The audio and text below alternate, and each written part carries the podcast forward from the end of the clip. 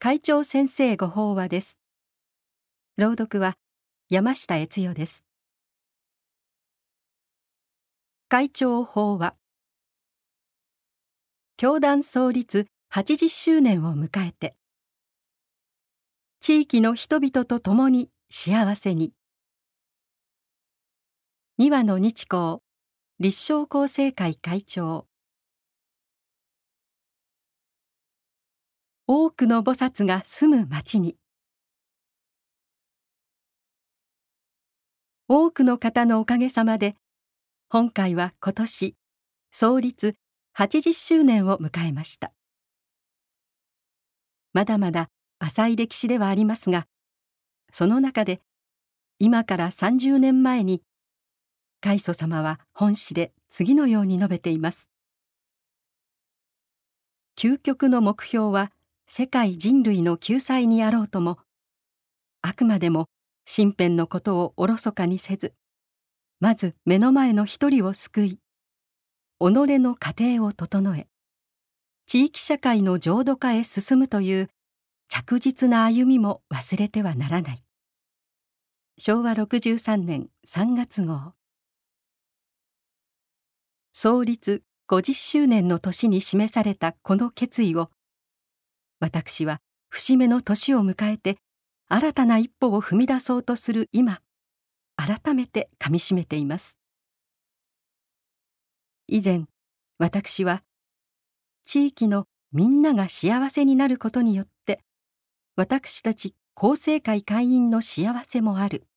と申しました。地域社会の浄土化とはそこに住む一人一人が自分の幸せだけではなく地域の安寧やみんなの幸せといういわば公のことに意識を向けながら生活の一つ一つをおろそかにしないで明るい家庭を築いているということです。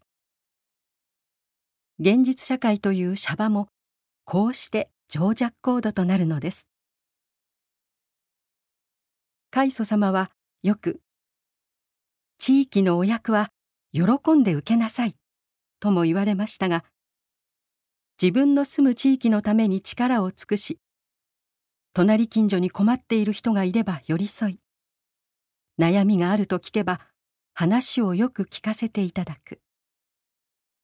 そういう菩薩のような人がたくさん住む地域にしていくことがみんなの幸せを願う私たちの理想ではないでしょうか。その意味で言えばもし暗い表情をして沈んでいる人がいたらその心に一刀を転じて笑顔を取り戻し地域全体を明るく照らしていくのが信仰を持つ私たちの精進であり役割だと思うのです。ぬくもりを家庭から地域へ夕暮れの街を数時間高台から撮影した映像を見たことがあります。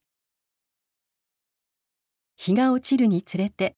一軒また一軒と明かりが灯りやがて街全体が夕闇の底に明るく浮かび上がってくるのですが地域に幸せが広がるというのはもしかするとこの光景のようなものかもしれません。窓から明るい火がこぼれ凍てつく夜も家の中は笑顔とぬくもりにあふれている。そういう誰もが帰りたくなるような温かな家庭が一軒ずつ増えていくイメージです。そしてその最初の一軒は皆さんのご家庭です。家族がみんな仲良く。それぞれが敬いと親愛で結ばれて心安らいでいる。我が家をそういう家庭にすることが地域全体の幸せの始発点になるのです。なぜなら地域や近所の人のことを思う皆さんの気持ちは例えば道の掃き掃除をする時でも自然に隣の家の前まで吐いておこうという行動となって現れるからです。散歩の際にはたとえ見知らぬ人であっても元気に「おはようございます」「こんにちは」と自分から挨拶をすることでしょう。そうして少しずつ人と人とが和み自他の心が耕されていくことで共に地域を照らす仲間。菩薩もまた少しずつ生まれるのだと思います。また本会には各地域に教会道場があります。信者の皆さんにとってのオアシスであるばかりでなくどなたにとっても心身が休まる場所であることが望まれます。ただそれには私たちが率先して地域に働きかけることが大切です。出入り口という言葉が示すようにまずこちらから一歩を踏み出さなければ入ってきてはいただけないのです。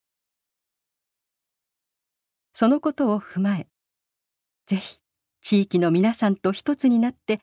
町全体をオアシスのようにしていただきたいと思います。家庭の幸せを始発点として地域のみんなが仲良く過ごすことは大きな平和への一歩でもあるのです。以上で厚生平成30年3月号会長先生ご法話の朗読を終了させていただきます。